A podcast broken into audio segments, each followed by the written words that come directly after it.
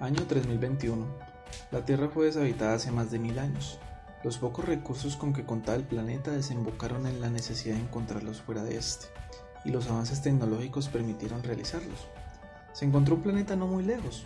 Sería un viaje de más de 50 años llevado a cabo gracias a naves espaciales con una capacidad de 100 millones de personas autogestionando sus propios recursos como agua y comida en este tiempo de trayecto. Sin embargo, fue tomada la necesidad de evitar la extinción del ser humano y solo las personas con mayores recursos y poder pudieron evacuar, mientras que las personas que no quedaron a juicio de lo que ocurriera allí.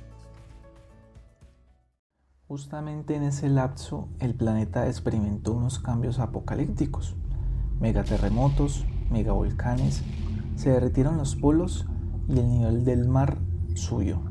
Gran parte del suelo quedó bajo el agua. La contaminación de los gases de dióxido de carbono tapó toda la capa atmosférica y la vegetación no podía crecer.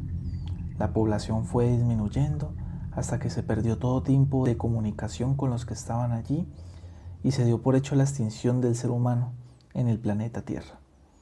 Este evento fue transmitido a las nuevas generaciones y aunque tuvimos cierta culpa al no haber respetado las condiciones que nos daba la naturaleza, mucho tiempo después cometemos el mismo error y ahora nuestro hogar tiene los mismos problemas. Debemos buscar uno nuevo.